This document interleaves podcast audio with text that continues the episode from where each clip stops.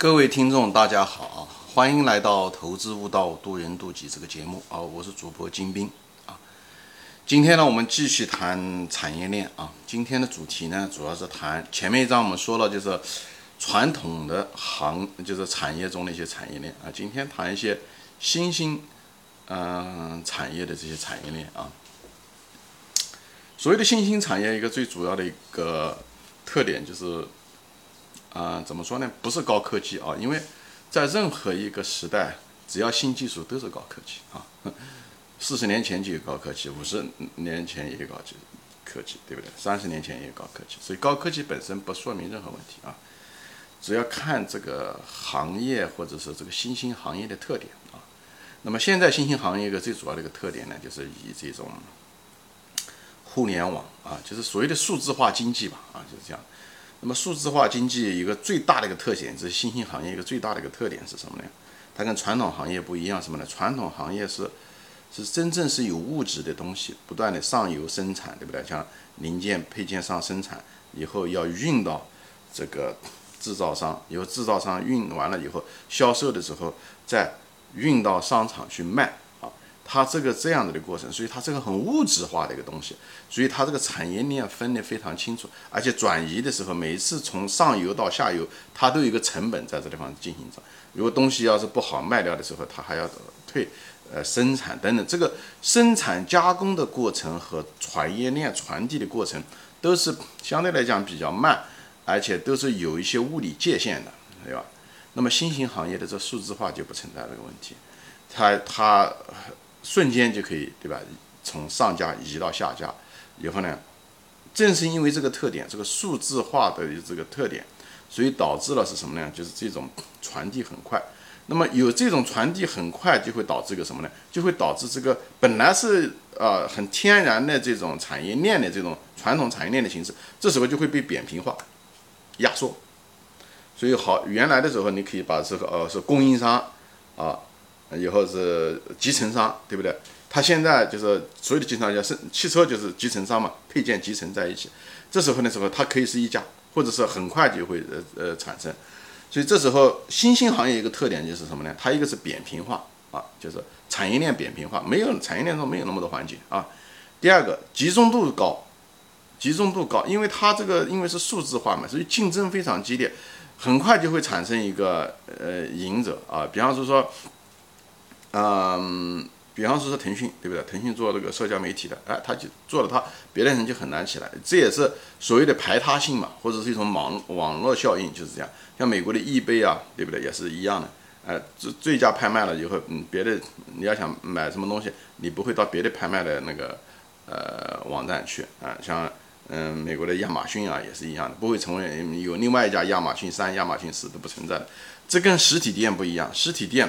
很难一家做大，啊，但是嗯，有很多实体店，因为逛商店的时候你都逛。但是你如果是在国内啊，如果在线上买东西的时候，它就是它一个线上一个线下，一个就是传统的，一个是那个新型的，就这个关系。你看，虽然同样的是购物，但是这个行为完全不一样。你看，同样可以讲是同样一个大的产业吧，它跟两个子产业特性不一样，消费完全不一样，所以企业的竞争是那个特性一点不一样。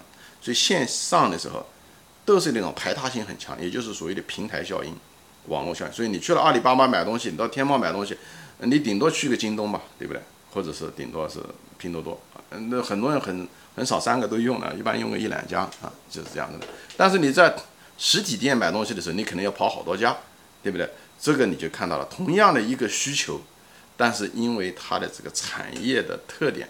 是一个新兴产业，一个传递产业，那就是不一样。所以这要求企业在竞争中的时候，在产业链中的时候，那个特点就会不一样。就讲的就是这个。所以新兴产业中，一个是扁平化，集中度高，啊，扁平化的意思就是行行业和行业之间的那个界限已经变得非常非常模糊了。有的时候一家可以干，这几家都可以的，几几个行业变成一个行业了啊。还有一个呢，就是集中度高，就这个行业中。呃，叫什么？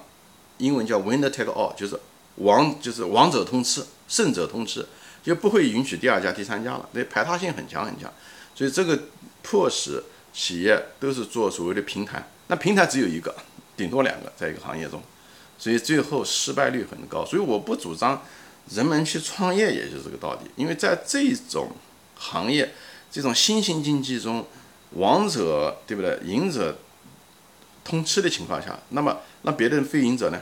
对不对？你敢保证你就是那个赢者吗？所以你你实际上你在做一个概率非常低的一件事情啊。虽然讲白了就是概率很低，赔率很高这种事情，但对于一个有限生命的一个人来说，这样的做是很愚蠢的啊。就是个体来讲，这样做这样做人生策略是很愚蠢的。所以我就不扯开说了啊。所以这个新兴产业就有这个特点。那么呃，我举例子，比方是说呃手机吧，像像苹果手机，对不对？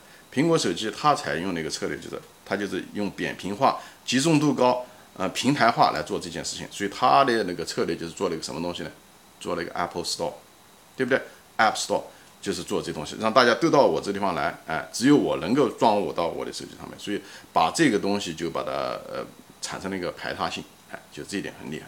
所以它就是做了这件事情，产业。比方腾讯也是一样的，腾讯它首先建建立了一个社交平台，对不对？社交平台它有一种网络效应。对不对？人越多越去，人越少越不行。所以这种一种马太效应，对不对？所以说马太效应，就像那个油管也是一样的。啊，这美国就那么一家油管，没有第二家视频那公司。因为人越多，人越越去，呃，社区越繁荣，对不对？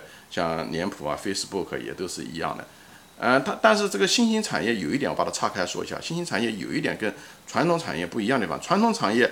你你的这个嗯产品的使用方也是付钱的人，对吧？呃，也是付费的那个人。但是这个新兴产业不是，新兴产业就是用户跟付钱的有的时候完完全全是两两两个人，对不对？就像嗯网很多网站，对不对？用户很多，对不对？但是他不付钱，真正付钱的是广告商。所以他是讲，你可以这么样想，它是两种用户，你也可以这么样子，一种是不付钱的用户，一种是付钱的用户。啊，你可以这么理解，付钱的用户是广告商，还有一种不付钱的用户，就是他可以享受你所有的内容，你花很多成本来，嗯，他当然这里面，嗯，那呃用在这里面你可以再分开，对不对？有一种是花钱用你的网站服务的，一种不花钱用你的网站服务，你也可以这么分。所以这个东西跟传统行业有点不一样，就传统产业有点不一样，我就把它单开说一下子，对不对？比方还有一些那新兴行业，像游戏，对不对？游戏也是一个，嗯嗯，也是一个产业，它有游戏的这个生产商，对不对？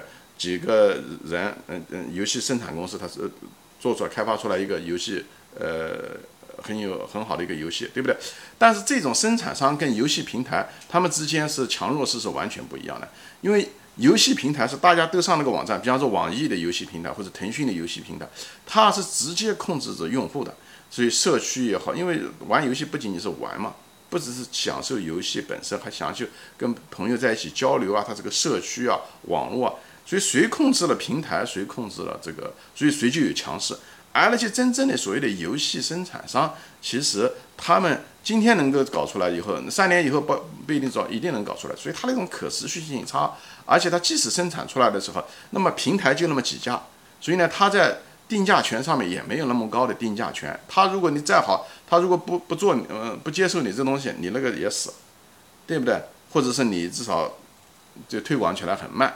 所以在这方面，在在谈判方面，在定价权上面，这些游戏商是很不那个，所以实际上是处于弱势的啊，实际上处于弱势，辛辛苦苦都是他搞出来的，最后呢，挂到人家平台上，人家人家要他嗯分成分的比例很高，所以平台像网易啊、腾讯啊，这么之所以这么挣钱的原因，并不是因为他们开发出来什么好的游戏产品，而是因为它占据了那个地理优势，就是虚拟的地理优势吧，就是所谓的平台。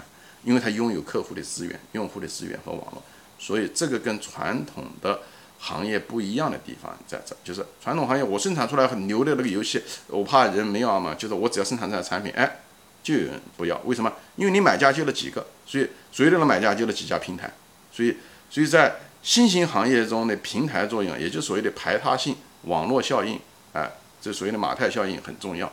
还有一个就是扁平化，我就把这个说一下子，这样呢，大家在发现新的企业的时候，新的互联网企业的时候，你要通过这个思路去看、去想，你就知道这家企业有没有发展前途。因为很多这种企业都是一种成长型的，你很难用它的利润估值来给它估这个值，所以呢，你只能看它的这个行业的特点，就是从新兴行业的这些基本上的一些啊。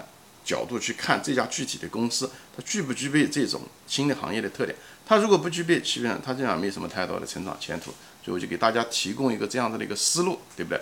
比方说是拼多多吧，拼多多实际上是一个传统行业和新兴行业又加上游戏的一个结果。很多人不理解拼多多啊，很多人真的不理解拼多多。呃，拼多多实际上在做一件什么事情？它不是只是卖一些假货、廉价商品，那只是第一步啊。我觉得这里就不展开了。实际上拼多多。呃，其实当年阿里巴巴也是这么做的，但是拼多多最后想做的是什么？他想把社交、娱乐和购物放在一起，产生一种购物社交化、娱乐化的一个东西。因为购物本身不是讲我需要买一样东西，你如果需要买一样东西，你到楼底下买，到你的便利店、社区便利店买了就行了嘛。人们买这个东西的时候，实际上是享受的过程，所以这一点你可能问女人，可能她们更有感受。她们喜欢购物的时候，跟同伴在一起去，那她把它作为一个社交，呃的一个一种形式。所以拼多多实际上就在做这件事情。它最后的模式做成是什么呢？就是迪士尼加 Costco，就是我不知道中文叫什么，就是迪士尼加 Costco 的这种模式，就是讲白了就是购物娱乐化。哎这个是它产生的一个新兴行业的一个特点。首先，第一点，它把它扁平了，对不对？购物和娱乐本来是两个行业，它把它扁平，OK，以后把它集中。它现在基本上就可以快把京东给代替了，OK，呃，可能代替京东就这么两三年的事。以后因为是网络嘛，大家既然到了这个平台上去社交，那么他就不会去别的平台上去社交，OK。那到最后的时候，它能不能代替腾讯都不好说的事情。我。这个地方我，因为这个毕竟还需要一个很长的路要走，但是很显然它是在一步一步的在迈向那个地方，但是它只是现在只是迈了第二步而已啊，它可能后面还有十几步要迈。我只是在这地方给大家说，我在这地方不推荐股票啊，我说过了，因为拼多多这个股票它有的时候会跌得很厉害，或者是怎么说，我不知道，我只是在通过。讲产业链以后，这个今天的节目是讲的是新兴产业。以后我再谈这个，正好大家比较熟悉的几家公司，来借这个案例来说这件事情。所以就是产业链，一个是扁平化，集中度，一个行业中的时候集中度越来越高。比方说零售，现在也就是拼多多和阿里，对吧？京东啊，就算是，对不对？还有一个就是排他性，一旦占领了那个那个位置，就像那个街角上面最重要的那个。商店的门面一样的，那么别的门面就会受到它的影响，也是一样的。它占领了一个非常关键的一个位置，一旦占了，它就有排他性，就像高速公路一样的，对不对？沪宁高速公路建了以后，人家不可能再建第二个沪宁高速公路，是一样的。机场也是这样，你建了这个机场，对不对？那么在这个城市再建一个机场的概率就是就是比较小，哎，就是这样子的。所以它有一种一种排他性，只是这种虚拟产业中的一种排他性。所以我在这地方就。谈一谈这个我对新兴行业的这产业链的跟传统行业的不一样的地方，所以我专门今天嗯花这个节目跟大家谈一下这个事情，好吧？因为这个以后将来会帮大家就可以鉴别什么是好的公司，因为特别是好的新型公司吧，因为它历史也比较短，对不对？那你怎么判断他呢？就像一个孩子一样的，你怎么知道他最后会成为成功的人呢？其实这个难度是非常大的，所以呢，你唯一能够判断的就是这些东西，这不一定说一定能够保证怎么样，但是呢。呃，有一只眼睛能看得到，总比那些盲人要好很多。好啊，今天就说到这里啊，谢谢大家收看，我们下次再见，欢迎转发。